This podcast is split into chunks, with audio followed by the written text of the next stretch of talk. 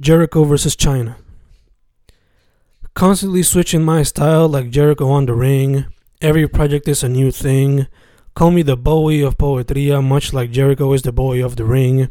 And you won't be wrong in your assessment.